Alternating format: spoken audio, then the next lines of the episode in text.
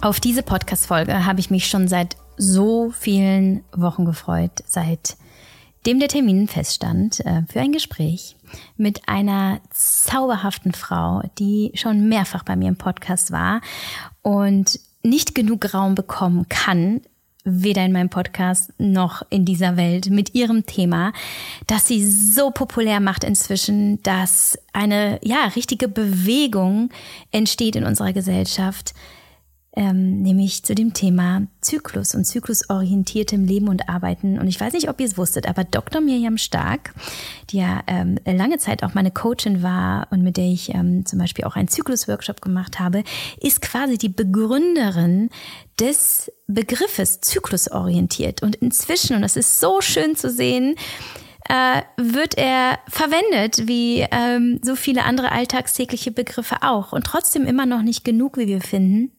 Und äh, Miriam hat diese wundervolle Vision, dass es eine Gesellschaft geben wird in Zukunft, ähm, die komplett miteinander im Kollektiv zyklusorientiert lebt und arbeitet. Und äh, ich liebe es, Miriam darin zu unterstützen, weil als ich mein ähm, Life- und Business-Coaching bei ihr begann vor fast waren es schon fast vier Jahren, ähm, hatte ich überhaupt keine Ahnung davon. Und ich äh, war ja auch schon Mitte 30 und trotzdem war mir nicht bewusst, dass ich diese Zyklusphasen habe, beziehungsweise noch weniger, was sie mit mir machen und was sie mitbringen.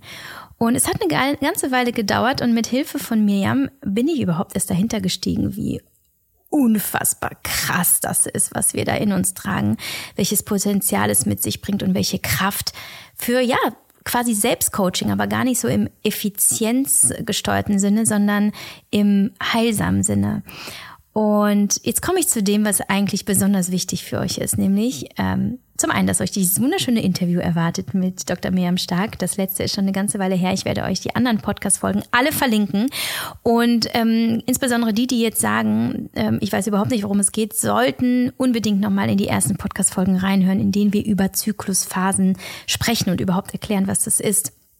Und äh, neben diesem wunderschönen Interview, in dem wir nämlich darüber reden, ähm, was sie so gemacht hat in letzter Zeit, die äh, Mirjam, nämlich ein Buch zu schreiben. Und das erscheint, wenn ihr das jetzt heute direkt am Release Day hört, ähm, an dem Donnerstag, erscheint es morgen am Freitag.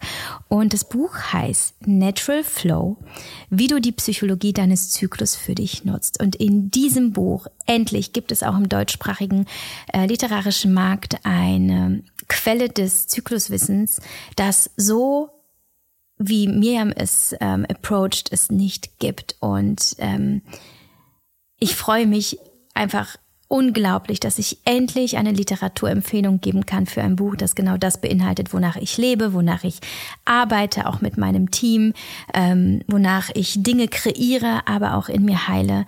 Und ähm, will da gar nicht so viel darüber erzählen, weil das macht die Miriam äh, besser als jede andere auf dieser Welt. Und deswegen hört unbedingt die Podcast-Folge rein und kauft dieses Buch.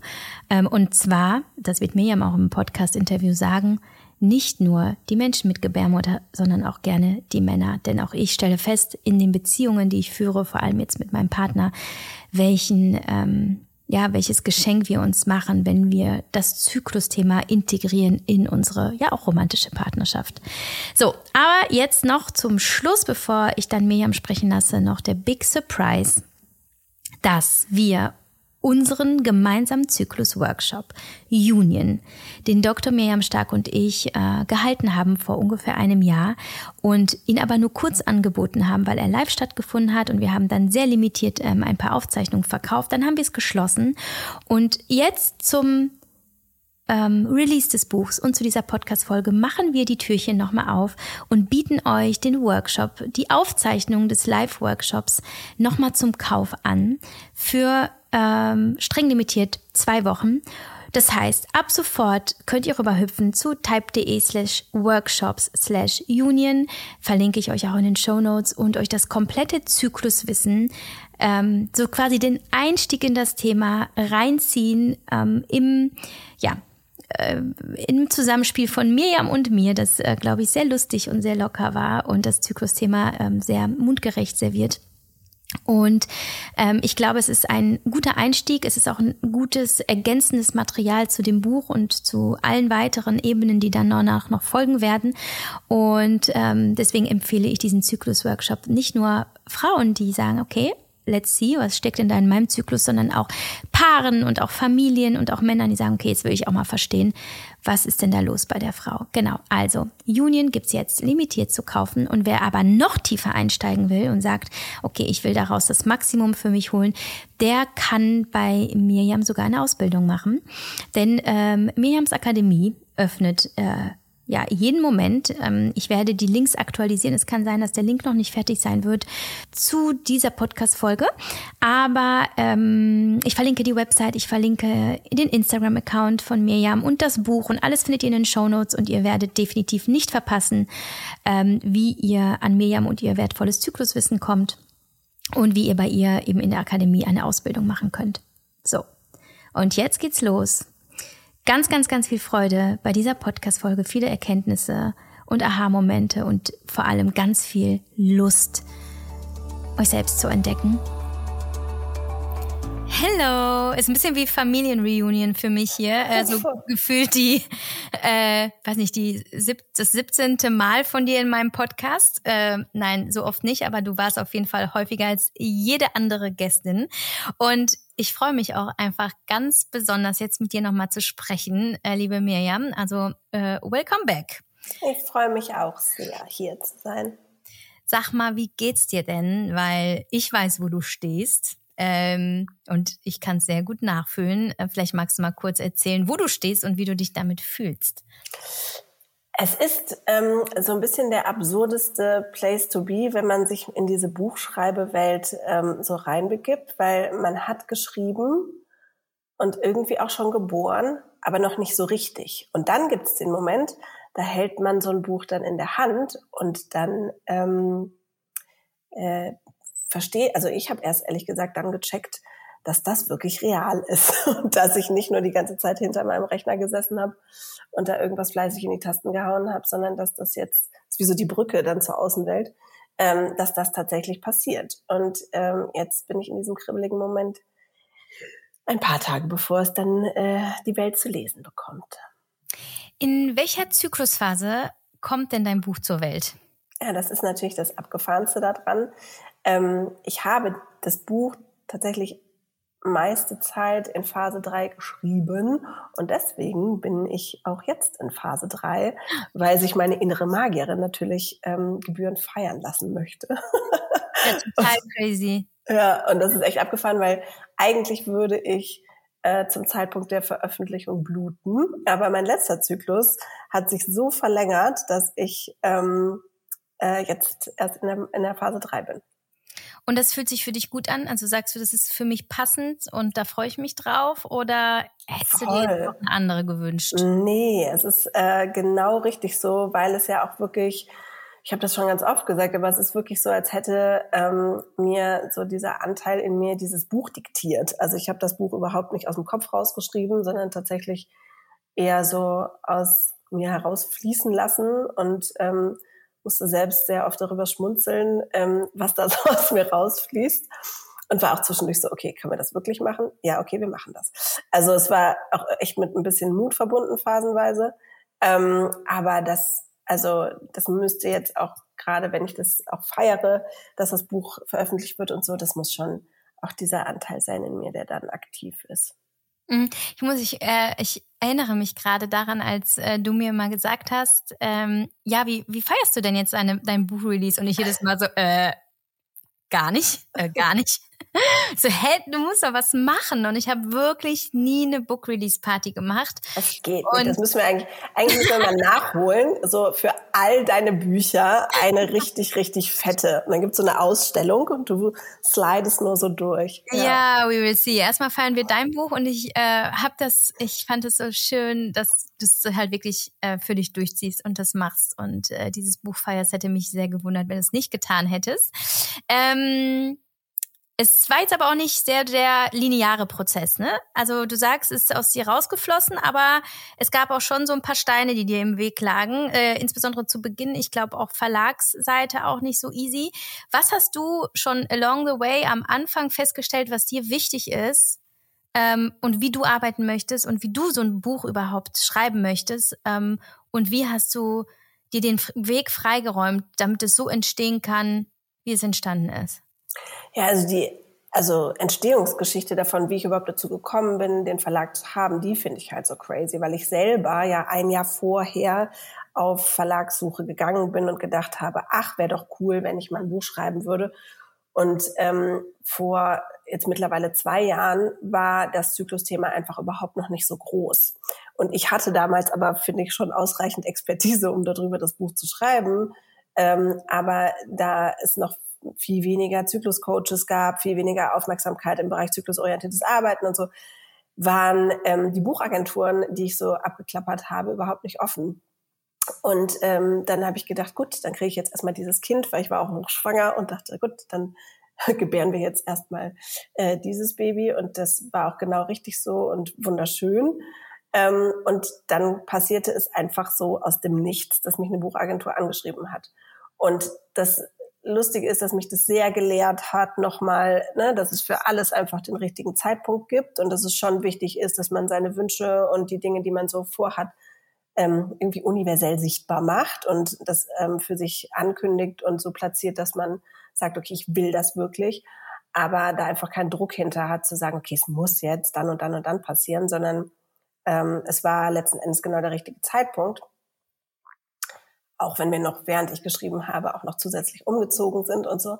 Aber ich muss echt sagen, ähm, dieses fette Sandwich an To-Dos, die während dem Schreibprozess da waren, ähm, ich liebe das ja, ne? zu merken, so was kann ich alles schaffen. Und ich bin ja eher so der Typ, an der Grenze zur Überforderung mich zu befinden, als dass ich, und da ist auch mein Sweet Spot. Also da fließt es bei mir auch am allerkrassesten. Und ich muss immer eher darauf achten, nicht zu weit zu gehen. Das kann ich mittlerweile recht gut.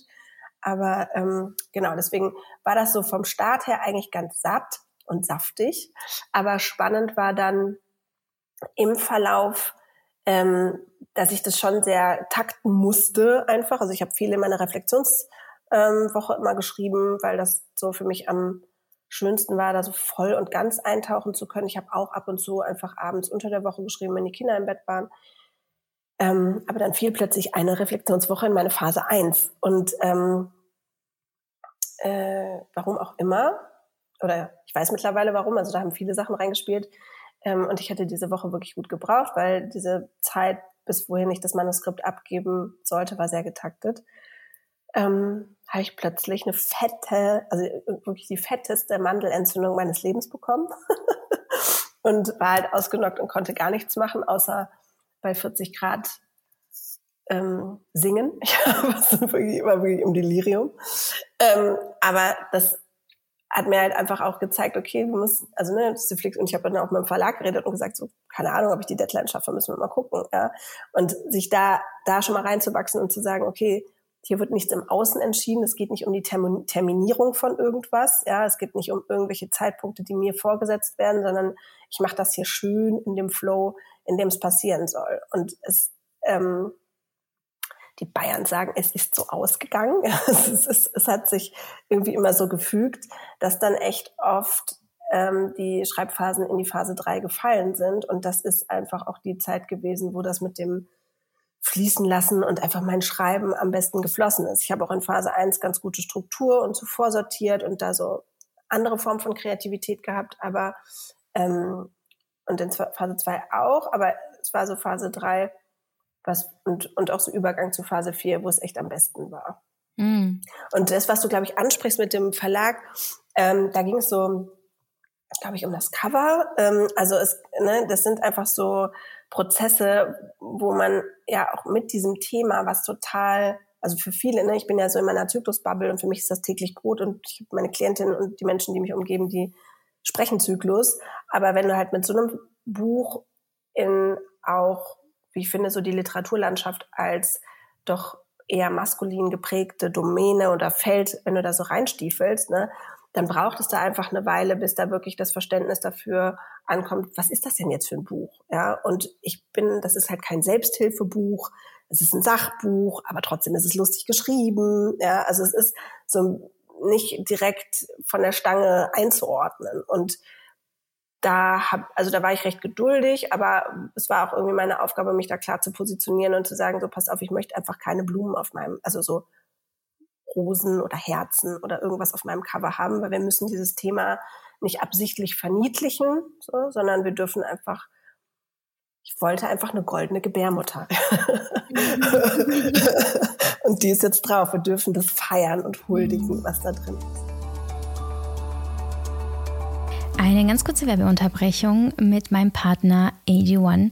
Und ich habe schon so viel erzählt ähm, zu AG1 und meiner Routine mit dem äh, Supplement, das mich jetzt seit fast sechs Jahren täglich begleitet. Aber ich glaube, ich habe noch nie erzählt, dass es auch eine Rolle in meinem Zyklus spielt, nämlich, und da werden auch Dr. Miriam Stark und ich später im Podcast nochmal darauf zu sprechen kommen, ähm, gibt es einen Zusammenhang äh, von körperlichem Geschehen und dem Empfinden, das wir haben, also dem körperlichen Wohlbefinden in Zyklusphase 3 ich persönlich habe irgendwann gemerkt, hm, komisch, immer kurz vor meiner Periode fühle ich mich krank und ähm, super schwach und denke dann immer, oh, Halsschmerzen, kommt jetzt die Grippe und dann setzen die, setzen, äh, setzt die Blutung kurze Zeit später ein. Und das kennen ganz, ganz viele. Und in dieser Zeit stärke ich mich äh, tatsächlich mit zwei Portionen AG1 am Tag, dass ich sowohl morgens als auch abends eine trinke, um äh, meinem Immunsystem, das äh, tatsächlich sehr, sehr struggelt in der Zeit,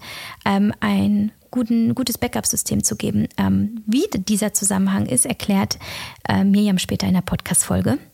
Auf jeden Fall will ich damit einfach nur zeigen, dass das ähm, emotionale, das körperliche Versorgen unseres Körpers und unseres Geistes ähm, natürlich sowohl von innen passiert, aber auch von außen unterstützt werden kann. Und wenn wir feststellen, wir haben ein bestimmtes Bedürfnis oder vielleicht auch ein bestimmtes Problem oder ein Symptom, dass wir gucken können, hm, wie können wir uns denn dabei unterstützen, dass wir da stärker und wohliger durch diese Zeit gehen. Und da setze ich AG1 für mich eben auch ein, ähm, weil es für mich auch ja irgendwie ein, ein wohltuendes Ritual ist und neben dem, dass es emotional natürlich stärkend ist, ähm, weil ich dann weiß, ich wende mich mir zu in meinen Bedürfnissen, in meiner Gesundheit, hat es natürlich auch ähm, rein ähm, äh, ja, inhaltliche Funktion und körperliche Funktion durch die clevere Zusammensetzung aus 75 Vitaminen, äh, Adaptogenen, Präbiotika, einem Superfood-Komplex. Da ist einfach so viel drin, das äh, gezielt dort ansetzt, wo unser Körper häufig an seine Grenzen geht, wie zum Beispiel in der Regeneration,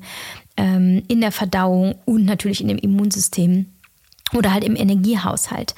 Und ihr könnt euch in den Shownotes ähm, nochmal konkretere Infos rausziehen aus den Inhaltsstoffen, beziehungsweise schauen, okay, wie ist denn da die Zusammensetzung und was, was steckt da alles genau drin. Genauso auch auf der Website drinkag1.com slash mamamoves. Äh, dort gibt es äh, transparent alles, was ihr ähm, erfahren solltet und äh, möchtet. Ähm, daran wollen wir uns hier gar nicht aufhalten, sondern direkt dazu übergehen, dass es ähm, für euch als meine HörerInnen des Podcasts ein Angebot gibt. Das findet ihr ebenfalls unter drinkag1.com slash mamamoose und viel einfacher ist es jetzt einfach auf den Link in den Shownotes zu klicken und dort zu unserem Angebot äh, zu gelangen. Das beinhaltet nämlich neben AG1 auch einen Jahresvorrat Vitamin D3 und Travel Packs und ähm, diejenigen, die das Abo neu abschließen, und dieses übrigens auch jederzeit kündigen können, ähm, die bekommen auch in ihrer Welcome Box eine Flasche und eine Dose zur Aufbewahrung des äh, AG1s. Genau, also äh, meine Empfehlung auch für ganz viel Selbstfürsorge, vor allem in dieser Winterzeit und in der ähm, ja, Zyklus Zeit des, äh, der Kälte in Anführungsstrichen. Und da freue ich mich auf eure Erfahrungen und ich hoffe, dass ich euch damit auch äh, wertvolle Impulse geben konnte für ja, euren Umgang mit euren emotionalen wie körperlichen Themen als Mensch mit Gebärmutter. Und ich glaube, es ist nicht nur das. Also ich habe ja das Buch jetzt äh, noch nicht gelesen, logischerweise. Aber wenn ich an den Entwurf aus seinem Manuskript denke, den ich gelesen habe, habe ich gemerkt, es geht neben dem Zyklusthema für mich auch ganz viel um Tabus brechen und Dinge beim Namen nennen und so jetzt aufhören, wie du sagst, das Cover zu, zu verniedlichen, genauso auch genau. die Sprache und auch die Natur der Frau nicht mehr zu, zu, ne, zu verniedlichen und irgendwie, ah, ne, wir nennen das mal jetzt irgendwie ja. konform und angenehm für alle, habe ich so gedacht, das ist auch einfach aus dieser Perspektive so geil, ähm, da auch hinzugehen und vor allem für dich als, ähm, als ja, als auch die, die Begründerin dieses zyklusorientierten Begriffs auch gleichzeitig eben die Frau oder die Menschen mit Gebärmutter zu repräsentieren, mit einer klaren Sprache. Und ähm, dann auch gleichzeitig, was ich halt super toll fand, einfach persönliche Beispiele und persönliche ähm, Erfahrungen zu teilen und sie dann einfach auch beim Namen zu nennen, um eben zu zeigen, so das bedeutet auch Tabus zu brechen.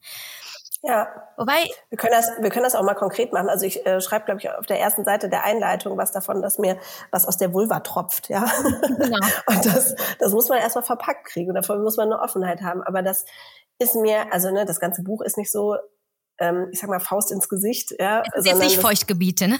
Nee, es ist nicht Feuchtgebiete, aber es ist, ähm, ähm, es ist, das ist ja meine, meine Spezialität ist ja so Tacheles zu reden und das aber liebevoll zu tun und das ist ähm, in dem Buch tatsächlich gut passiert. Also mhm. die, die's, die nicht so ein bisschen mehr auch zu lesen bekommen haben, die haben einfach gesagt, okay, man hat kaum eine Chance, irgendwie ähm, drumherum zu kommen, dass man sich positioniert. Und das finde ich wichtig. Also ich, ne, ich muss nicht jeden davon überzeugen, dass das, was ich da schreibe, ähm, wichtig ist. Du kannst immer so weit mitgehen, wie das dein Zyklus und dein zyklisches Sein und dein Gefühl auch zu deinem Schoßraum und der Schmerz, der vielleicht da auch noch sitzt, dir selber zulassen. Aber es ist so klar geschrieben, dass du halt nicht wischiwaschi irgendwo im, im Nebulösen hängst, sondern du, ähm, ja, es ist halt so klar, dass du dich positionieren darfst. Mhm. Für die, die dich nicht kennen und vielleicht auch noch auch noch keine Podcast-Folge hier mit dir gehört haben. ähm, ich weiß ja dadurch, dass wir ja schon so viele Jahre ja auch im Coaching zusammengearbeitet haben und auch in unserem Union-Workshop, ich kenne deine, dein Approach zu diesem Thema. Was mhm. würdest du denn sagen, für die eben, die dich nicht kennen, was ist denn dein, dein Blick auf den Zyklus? Wie würdest du es zusammenfassen? Denn ähm, ich habe immer wieder in den letzten Monaten immer Literaturfragen bekommen. Jetzt kannst du mir was empfehlen zum Thema Zyklus. So, so eine ganz, ganz typische Frage, die ganz häufig kommt. Sag ich, mhm. bislang leider nicht, aber es kommt mhm. was im November. Und Dr. Miriam Stark, da kannst du dich drauf freuen, weil ich natürlich weiß, was, äh, was drin stehen wird. Ähm, und es ist ja faktisch so, dass das, was du tust und wie du es tust, in, auf dem zumindest äh, Deutsch, im deutschsprachigen literarischen Raum es das gibt's einfach nicht. Also was mhm. macht dich und dein, ähm, deine Herangehensweise und deine Philosophie, deine Zyklusphilosophie so unique? Ich glaube, dass, ähm, dass ich eine ganzheitliche Perspektive habe. Also es geht, es passiert ganz schnell, dass man in diesem, in dieser Zyklusbubble auch ähm, sehr spirituell wird, was ich überhaupt nicht ablehne per se. Ja, nur das ist halt so, also zum Beispiel jetzt bei Miranda Gray, ne, das ist immer so mein ähm, das Standardbeispiel, die erzählt hat in ihrem Basisbuch ähm, Der Rote Mond irgendwann von Mondtieren. Ja, da steige ich aus, so ganz offiziell. Das ist nicht meine Welt. Ich komme da nicht hinterher. Das ist total schön, wenn man Zugang dazu hat. Ich brauche so ein bisschen mehr Bodenhaftung. Ja? Und in dieser Bodenhaftung ist es aber nicht nur die ähm, physische Ebene oder so die hormonelle Ebene, sondern da gehe ich halt gleichzeitig auch tief. Das heißt, ne, ich gucke mir die psychologischen Phänomene und die seelischen Zusammenhänge dabei an. Das heißt, es ist schon ein ziemlich breites Range, wenn du dir so vorstellen willst, von seelischer, menschlicher Tiefe zu physischer Ebene zu vielleicht auch leichter, also ne, ein, einzelnen spirituellen Hinweisen oder Türöffnern eher. Ähm, und dieses Gesamtpaket, das habe ich so auch noch nicht in dem, in dem Zyklusbereich wiedergefunden. Ich finde es total schön, dass es ganz viele Kolleginnen und Kollegen bestimmt auch gibt, die sich für das Thema begeistern und die da ähm, reingehen. Ähm, ich glaube, das ist häufig, also ne, genauso wie sich das, finde ich, auch in diesen äh, Covern oder den, den, den Buchlayouts von jedem Buch zum Thema Zyklus so widerspiegelt. Also das Einzige, was so relativ neutral gehalten wird, und das ist, glaube ich, im deutschsprachigen Raum auch anders, ist nur im Englischen so, ist Period Power von Macy Hill. Ansonsten sind die meisten halt rosa und rot. Ja. Und das ist halt genau dieser Ansatz, wo, was wir eben gesagt haben, dass wir eben aus dieser Verniedlichung mal rauskommen müssen und sagen müssen, okay, das ist ein Thema wie jedes andere, nur dass es halt super hilfreich ist, weil es darum geht, die menschliche Natur zu erklären. Und meine Perspektive auf den Menschen ist halt vielschichtig. Also ich beziehe einfach das Seelische immer mit ein, ich beziehe das Physische mit ein und ich beziehe aber auch mit ein, dass es Dinge gibt, die eben in unserer Welt nicht greifbar sind und nicht messbar sind. Und das ist so das Sandwich, mhm. was ist, ne, was ich ähm, bei, bei dem Thema, aber generell auch einfach in meiner menschlichen Haltung mhm. ähm, so zusammenfasse. Ja, ich, ähm, als wir im Coaching waren zusammen, ähm, habe ich es immer sehr genossen, dass es, wir haben ja ganz normales, in Anführungsstrichen, erstmal live ein Business Coaching gemacht und dann war es immer so, ja, so und so und so. Und dann war immer von dir, ja, hör mal, deine Zyklusphase, welcher bist du denn gerade? Und erinnere dich daran, dass es war so ähm, so alltagsnah und so, hör mal, da ist eine, da ist eine Korrelation eventuell, fühl mal hin. Und das ist das, was du meinst, wahrscheinlich mit der Bodenhaftung, dass es nie darum ging, so Zyklus first und dann nur alles nach dem Zyklus, sondern bring die Elemente zusammen und beobachte, ne, wie das alles zusammen ähm, tanzt und welche Schlüsse du daraus ziehen kannst für dich. Und ich habe echt tatsächlich lange Zeit immer gedacht, ja, es geht ganz viel um Weiblichkeit. Es geht ganz viel darum, sich als Frau nochmal mehr zu entdecken und zu fühlen und wieder in mehr in die weibliche Energie zu kommen. Aber ich weiß nicht, ob du mir ähm, da widersprechen oder auch beipflichten wirst. Inzwischen finde ich, es geht gar nicht so sehr nur um die Weiblichkeit, sondern vielmehr ums Menschsein und vielmehr darum, egal, also lassen wir das Geschlecht jetzt mal außen vor und dieses Energiethema, weibliche, männliche Energie, sondern heute merke ich einfach auch durch mh, hm, durch das familiäre, das partnerschaftliche Leben mit dem Zyklus, dass es ja gar nicht nur um die Frau geht. Es geht viel um so die kollektive Heilung, um Verbindungen von Menschen und einfach darum, dass der Mensch sich selber spürt mit seinen sowohl körperlichen als auch emotionalen oder halt seelischen Themen. Ähm, wie würdest du das kommentieren? Voll.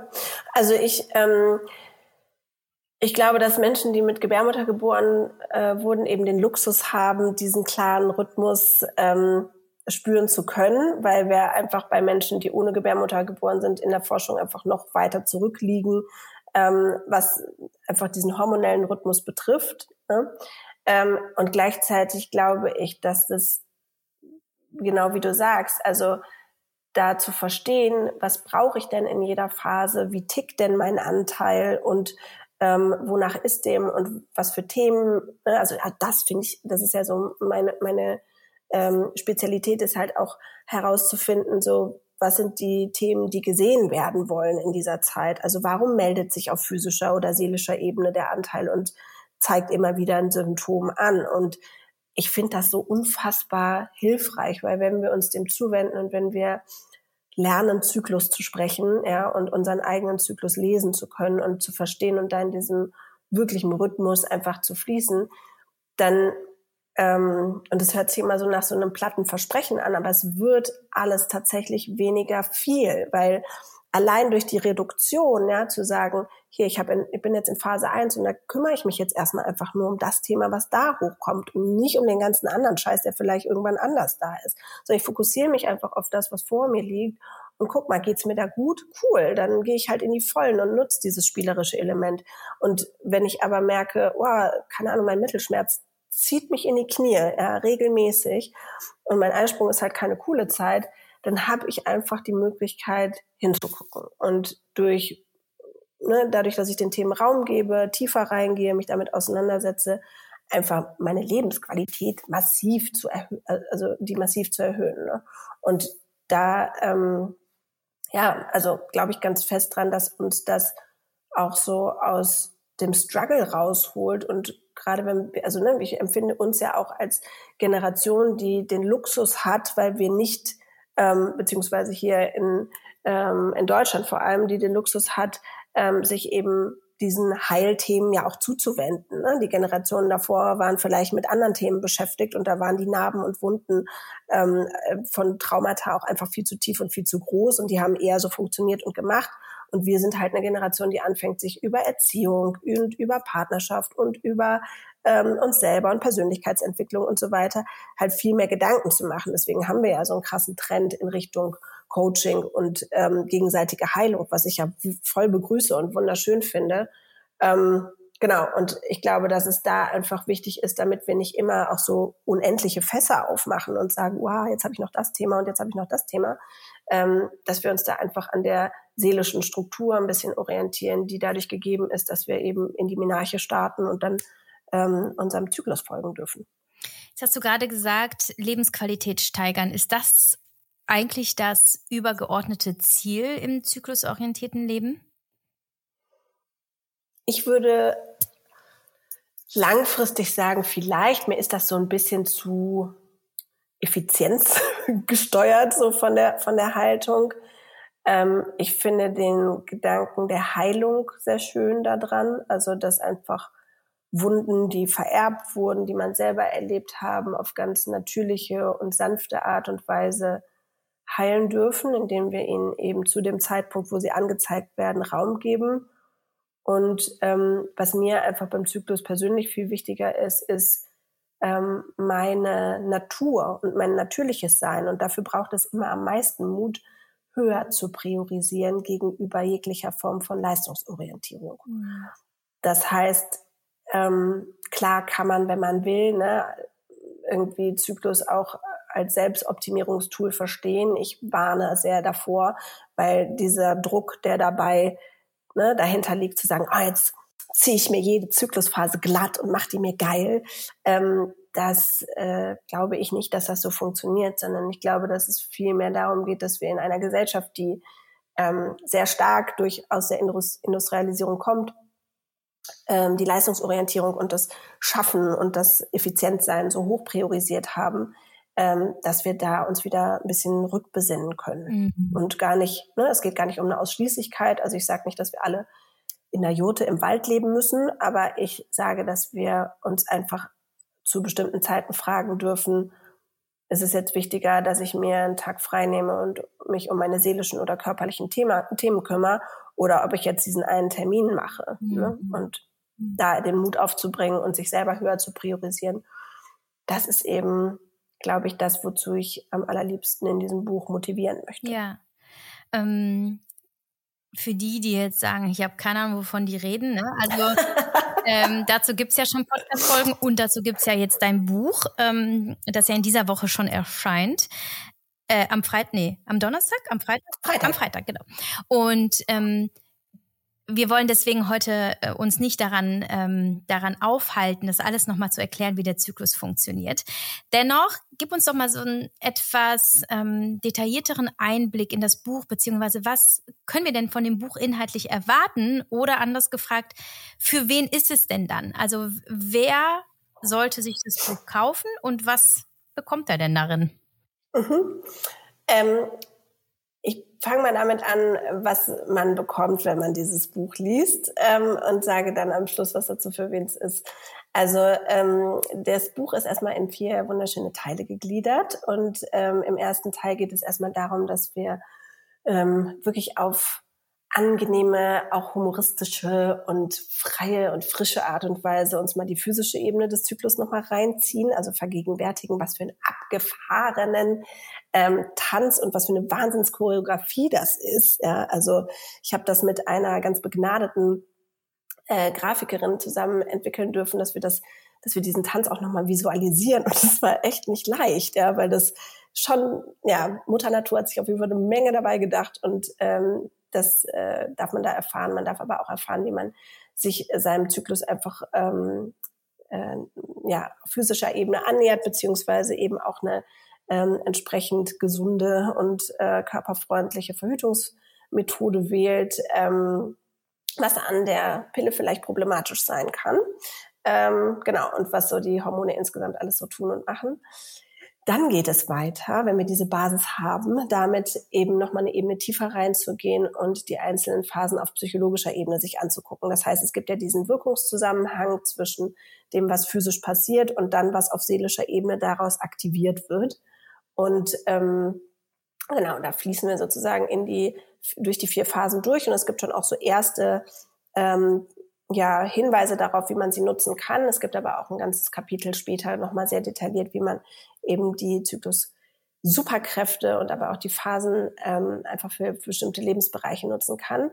Dann kommt nämlich erstmal Teil drei, wo, wir, wo ich mich so mit diesen ganzen Besonderheiten zyklischen, im zyklischen Geschehen befasst habe. Also Amenorrhoe, Schwangerschaft, Geburt, Wochenbett, Stillzeit, Peri- und, und Postmenopause, Kinderwunsch, ähm, Östrogen- und Progesteronmangel, Mittelschmerz, Endometriose und ähm, PCOS. Also ähm, genau das, weil hinter all diesen Phänomenen, ähm, wie ich eben so aus meiner Arbeit entdeckt habe oder herausgezogen habe, steckt eben auch ein oder kann man einen psychosomatischen Zusammenhang erkennen, ähm, der sich auch im Zyklusgeschehen zeigt und lösen lässt.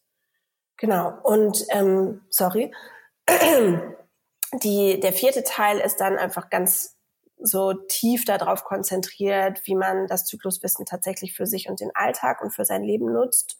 Zum einen für sich selber, aber auch für die Paarbeziehung, für Familie, für Sport, für die Arbeit, für ähm, das zyklusorientierte Arbeiten als Angestellte im Team, ähm, im medizinischen Kontext, im universitären und im Schulkontext.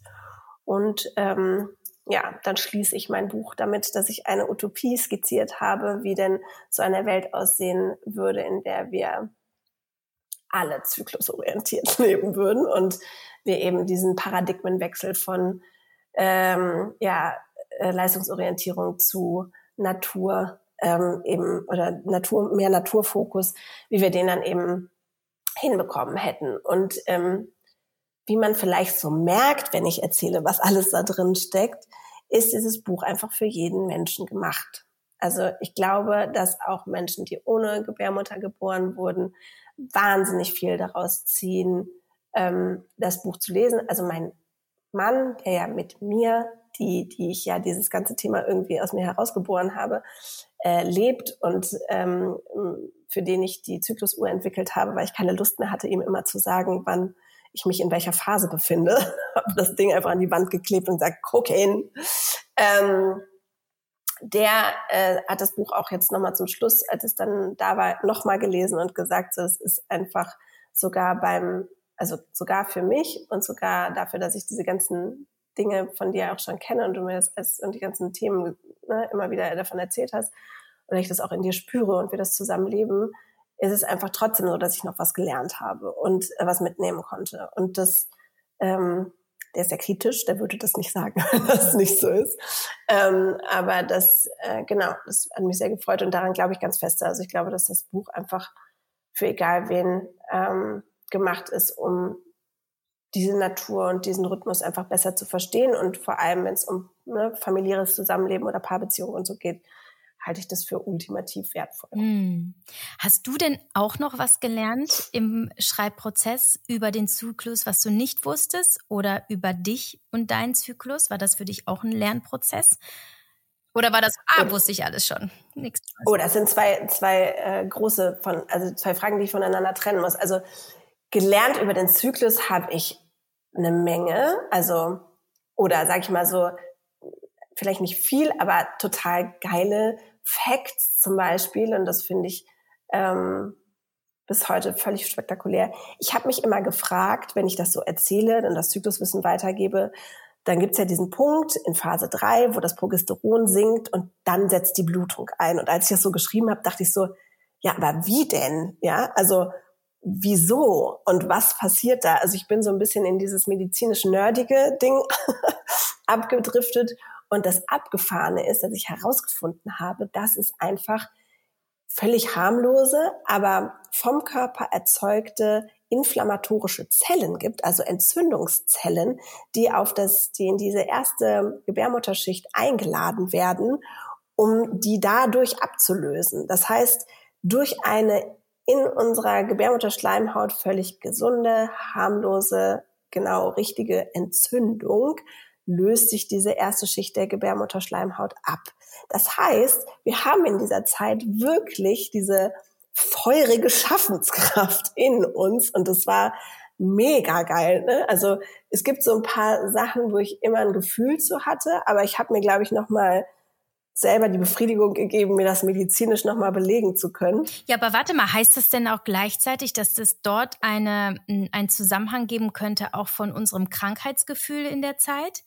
Ähm, denn viele berichten ja davon, dass sie in, kurz vor der Periode Halsschmerzen, fühlen sich schlapp, ah, da kommt eine Grippe und ah nee, ist nur die Tage, es sind nur die Tage, jetzt ist wieder alles gut. Meinst du, da ist auch ein Zusammenhang mit diesem, mit diesem Entzündungszustand, auch wenn er wahrscheinlich mini klein ist, aber kann ich kann also kann ich mir vorstellen und gleichzeitig würde ich da eher das als Symptom sehen, weil das ja kein Zustand ist, den man irgendwie normalisieren sollte. Also sagen müsste, oh ja, ne, dieser Grippezustand, der ist halt da, kann man machen, wenn es einem nicht irgendwie stört. Aber wenn man sagt, okay, ich möchte aber wissen, warum fühle ich mich da immer so, dann dürfte man da auch reingucken. Und ich würde mir eher, also würde eher sagen, dass das was ist, was so darauf hin ähm, äh, hinweist, dass diese angestaute Energie, die wir da haben, nicht raus kann, sondern kippt. Also ähnlich wie wenn das, wenn es eben äh, depressive Episoden vor der Menstruation gibt, dann ist es so ein seelisches Kippen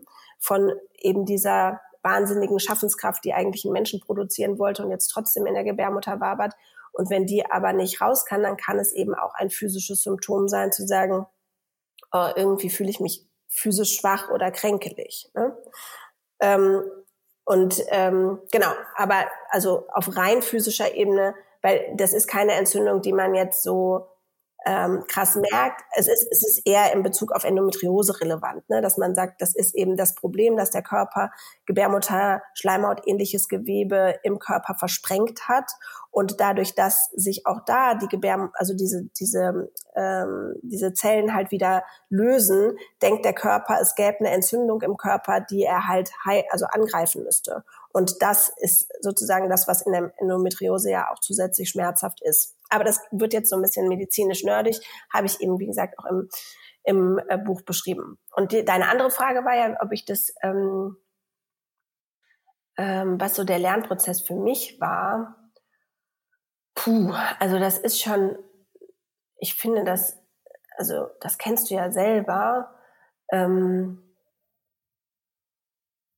das ist schon einfach eine totale seelische Reise, so ein Buch. Ne? Also ich bin natürlich, und das wäre ich wahrscheinlich auch ohne das Buch heute einfach eine andere als zu dem Zeitpunkt, als ich angefangen habe. Aber ähm, diese Präzision, in die das Buch dich zwingt, dadurch, dass du natürlich ja was, also ne, nichts Schwammiges schreibst, sondern eben was, was greifbar ist und was ähm, ja feste irgendwie auch eine, eine Klarheit vorgeben möchte. Ähm, damit, weiß ich nicht, bündelt man sich, glaube ich, selber in so ähm, seelische Prozesse rein. Und ich habe hab viele Schreibphasen gehabt oder ein paar Schreibphasen gehabt, wo ich super satt reingegangen bin und dann über ähm, Erkenntnisse, die ich beim Schreiben hatte in Bezug auf Partnerschaft oder weiß ich nicht was, nochmal auch mich selber mitbereichert habe so. und beim Schreiben. Ne? Also weil dieses es floss so aus mir raus, ist ja nicht einfach nur eine Floskel, sondern das ist halt wie ich habe eben nicht kognitiv darüber nachgedacht, was ich da schreibe, sondern habe das intuitiv aus mir rausfließen lassen. Und da gibt es einfach in dieser intuitiven Weisheit gibt es Teile, die mir kognitiv noch nicht bewusst waren und jetzt aber bewusst sind. Hm. Hast du, würdest du sagen, dass du zyklusorientiert geschrieben hast? Also wirklich, dass du, dass du sagst, ja, da habe ich mich konsequent an an meine Linie gehalten, ähm, um mich einfach gut zu unterstützen. Ich hatte ehrlich gesagt das Gefühl, dass es nicht anders geht. Mhm. Also ähm, ich habe das mal probiert, in Phase 1 so zu schreiben wie in Phase 3 und es geht nicht. Mhm. Also dieses Buch wollte eben von diesem anderen Anteil eher geschrieben werden. Ich habe dann in Phase 1 andere Sachen gemacht und habe mehr recherchiert und exploriert und irgendwie noch so Ideen für die ähm, Kapitel gehabt, aber ich, also das, da war ich schon radikal. Ich habe nur geschrieben, wenn es aus mir, also wenn es so rausgeflossen ist. Ich habe mich nicht gezwungen. Mhm. So, das, weil das, das gezwungene Schreiben war eben was, was ich so von früher kannte. Und das wollte ich nicht mehr. Und das wollte ich auch diesem Buch nicht antun, weil ich das Gefühl habe, dass so wie ich das Buch schreibe, so liest man es halt auch. Und mhm. ich kann ja nicht ein Buch schreiben darüber, dass wir uns alle in unsere Natur entspannen und selber mich und meine Natur dabei voll übergehen. Das ist ja mhm. Quatsch. Ich finde ja, ähm, wenn ich zurückblicke auf meine Anfänge mit dem Zyklus mit dir anfangs, wo ich irgendwie so ein halbes Jahr überhaupt nicht reinkam, da war immer so, ja, Zyklusphase 3, geh mal in die Kreativität rein am Ende. Und dann habe ich mal versucht, mich dann irgendwann so reinzudrücken. Und irgendwann habe ich gemerkt, dass die Bedürfnisse mir eben schon sagen, was es ist. Da habe ich gemerkt, ich habe irgendwie Lust auf Malen. Ach, okay, klar, ich bin Zyklusphase 3. Also auf einmal gestaltet sich das von der anderen, ähm, aus der anderen Richtung quasi, also von innen nach außen und nicht mehr von außen nach innen, weil du bist so verkopft. Äh, und das ist auch ganz normal, das sage ich ja auch ganz häufig im Coaching so. Ich so versuche nicht, dich nicht an irgendwelchen Mustern oder irgendwelchen Schemata festzuhalten und dann zu gucken, wie du da reinpasst, sondern was bedeutet das für dich eigentlich? Und ähm, so war das ja bei mir und bei meinem letzten Buch auch, dass ich ja fast ausschließlich in Zyklusphase 3 ähm, geschrieben habe. Und dass ich dann sogar gemerkt habe, dass sich das Buch am Ende in, ähm, obwohl es fast in Zyklusphase 3 ausschließlich entstanden ist, wie ich gemerkt habe am Ende, ach krass, ich habe in vier Phasen geschrieben, also wo es ja dann auch nach vier Phasen kategorisiert ist, weil es, ich konnte es nicht mehr trennen, dass meine Gedanken, dass ich reingegangen bin in bestimmte Themen und diese Themen sind bei mir dann, wie du ja selber ja besser, besser als ich weiß wahrscheinlich, ähm, was meine Themen eingeht, meine ich, dass bestimmte Themen da einfach hochkamen in den Gedanken, die dann aber in den Phasen jeweils stärker hochkamen. Und plötzlich konnte ich durch das Reinfühlen in die Phasen besser ähm, das fühlen. Deswegen äh, kann ich das total nachvollziehen. Und jetzt äh, hast du vorhin mal den Begriff Psychosomatik fallen lassen. So, jetzt mhm. würde mich noch interessieren, ähm, ob du darauf, also sicherlich eingehst, aber vielleicht nochmal differenzierter in deinem Buch. Woher weiß ich, ob etwas rein physisch ist? Also, mhm. so, das ist einfach ja natürlich ein körperlicher, hormoneller Prozess, also macht er sich auch mhm. bemerkbar. Oder wie viel spielt meine Psyche dabei eine Rolle und verstärkt das Ganze? Oder kann man das sowieso nicht trennen. Aber ich mhm. krieg das, also in letzter Zeit sieht man ja plötzlich poppen da ja die ganzen Zyklusmenschen dann auch jetzt aus dem Boden und greifen mhm. sowas auf, wo ich manchmal denke, ah, das finde ich auch schwierig, sowas zu behaupten. Ähm, wie zum Beispiel, es ist nur deine Psyche. So, also mhm. wie siehst du das? Äh, wie ist dein, ja, wie ist dein, der Zusammenhang in deinen Augen zwischen Psychosomatik und tatsächlich körperlichem Geschehen? Mhm. Also ich habe das Gefühl, dass wir uns da ähm, ähnlich wie du sagst, dass wir vorsichtig und achtsam damit sein dürfen, wenn wir in so Verallgemeinerungen und Generalisierungen reinrutschen. Ne? Ähm, gerade wenn es um psychosomatische Phänomene gibt, geht, weil ähm, das Symptom, was angezeigt wird, kann, und das mache ich ja im Buch, ne, ich fasse ja sozusagen den kleinsten gemeinsamen Nenner an vielen Stellen so zusammen und das, was ich eben über die sechs Jahre dieser Arbeit ähm, für mich immer wieder herausgefunden habe oder was sich immer wieder gezeigt hat. Ähm, aber ich glaube, dass es ein Wechselspiel ist. Also, ne, dass es eine Interaktion ist zwischen physischer Ebene und seelischer Ebene. Ich bin Psychologin, ja, deswegen glaube ich an einen stärkeren Einfluss oder dass wir auch mehr Kraft haben mit unseren oder einen größeren, wie sagt man, Pack-an- und Hebeleffekt haben über unsere, über unser seelisches Empfinden und damit sehr viel machen können. Ich ähm, glaube aber, dass wenn es darum geht, zum Beispiel schwerwiegende ähm, Zyklusbeschwerden zu behandeln, dass immer eine Kooperation zwischen Medizin und Psychologie so der, der goldene Weg sein sollte. Also dass es ähm, so eine ähm, ja, also dass es, dass eben beide beide Dimensionen betrachtet werden müssen. Also dass du sowohl ähm, egal in welcher, also auch wenn es nicht nur zyklische Beschwerden sind, sondern egal was für, ein, für eine Krankheit oder für ein Symptom, dir dein Körper anzeigt, glaube ich, dass es immer wichtig ist, für mich, sich hinzusetzen und reinzuspüren oder zu verstehen, was wolle, ja, also was, was will mir mein Körper sagen? Und auf der anderen Seite eben auch zu gucken, okay, ich habe jetzt das Thema geknackt, das heißt so dieser der Moment des Anzeigenmüssens, dem die Verantwortung habe ich meinem Körper dadurch genommen. Und gleichzeitig ist der Körper aber eben auch ein, also keine Maschine, aber einfach ein äh, Organismus, der, wenn er jetzt zum Beispiel in irgendeine Form von Mangel sich trainiert hat, weil er darüber was anzeigen wollte, ähm, dass es jetzt nicht von heute auf morgen, nur weil wir jetzt das Thema geknackt haben, dass sich der Mangel löst. Ja? Und dann eben zu gucken, okay, wie unterstütze ich meinen Körper daraus und wie unterstütze ich meinen Körper auf physischer Ebene zusätzlich, ist, glaube ich, also meiner Meinung nach so der goldene Weg, um sich auch von physischen Symptomen oder physische Symptome äh, lösen zu können. Mm, okay. Ähm, beobachtest du denn so ein bisschen ähm, in der Social-Media-Welt, was da passiert bezüglich der Zyklusthemen und des Zyklus-Coachings? Äh, das nimmt ja immer mehr zu. Bist du da drin mit deinen Sensoren und guckst du dir das an? Und wenn ja, was, äh, was denkst du darüber?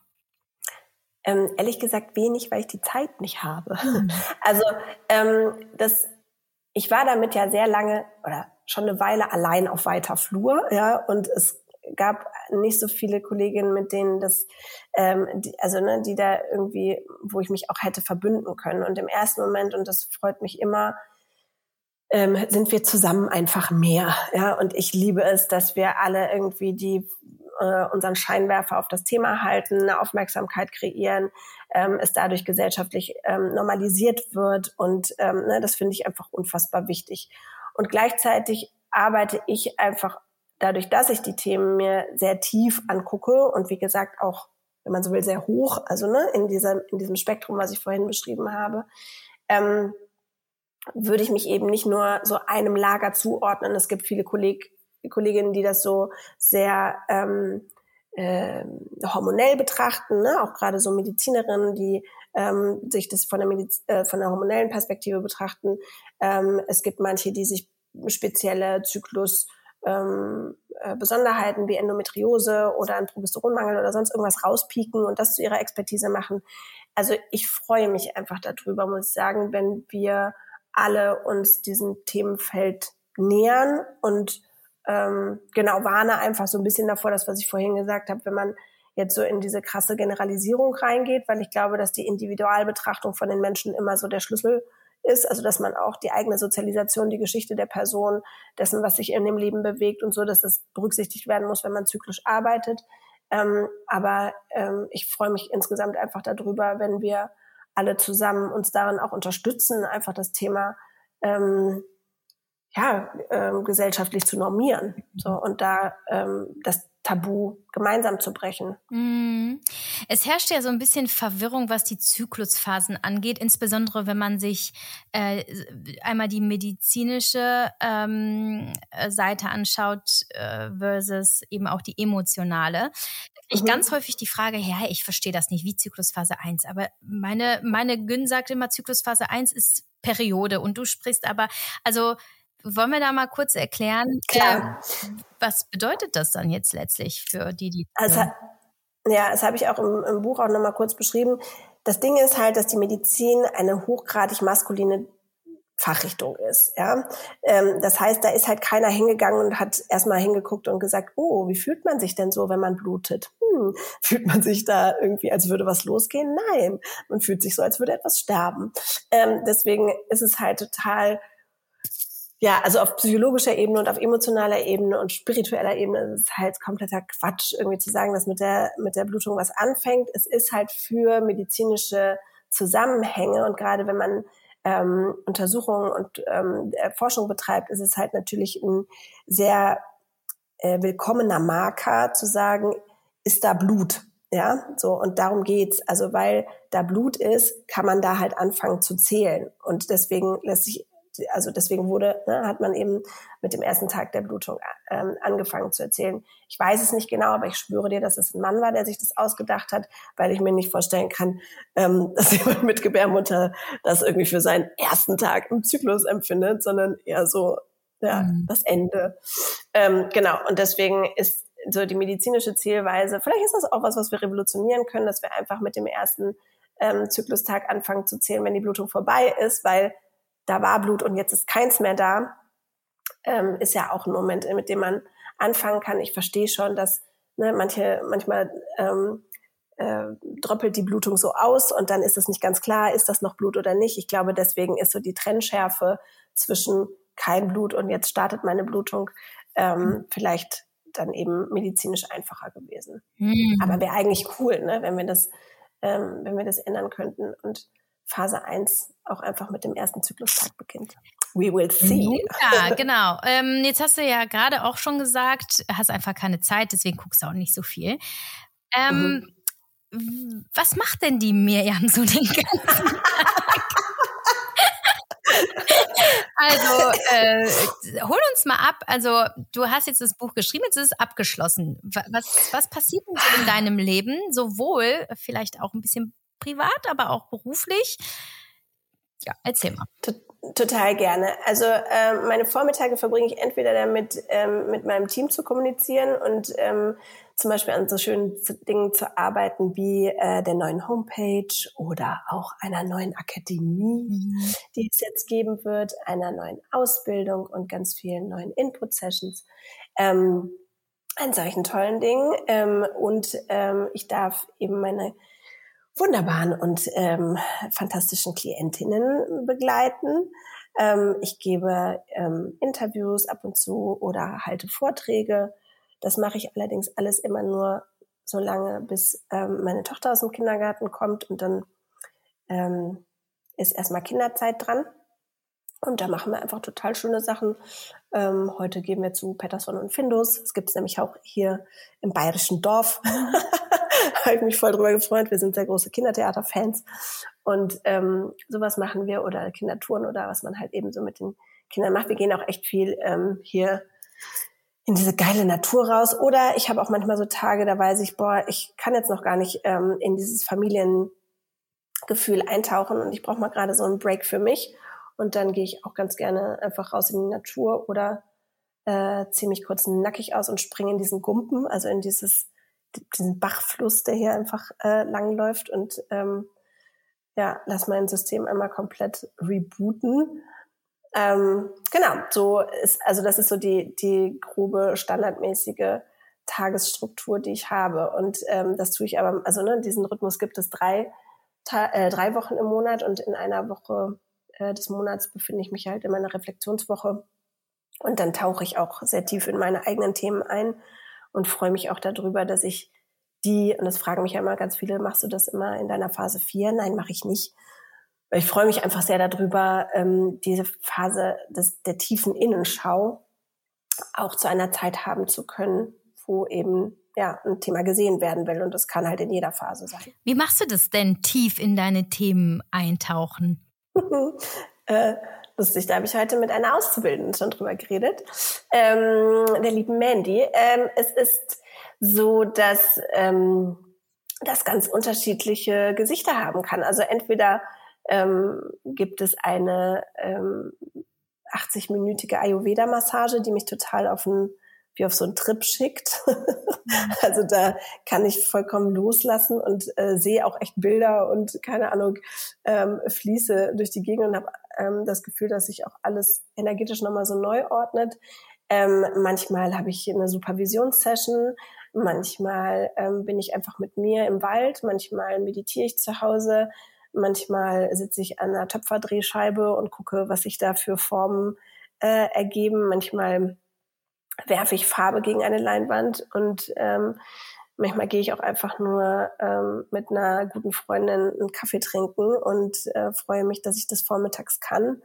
Und äh, manchmal ähm, ja, geht meine Tochter dann nicht in den Kindergarten und wir gönnen uns einfach den Luxus, zu viert zu Hause zu sein oder ab, abzuhängen und einfach zu kuscheln. Hm, okay.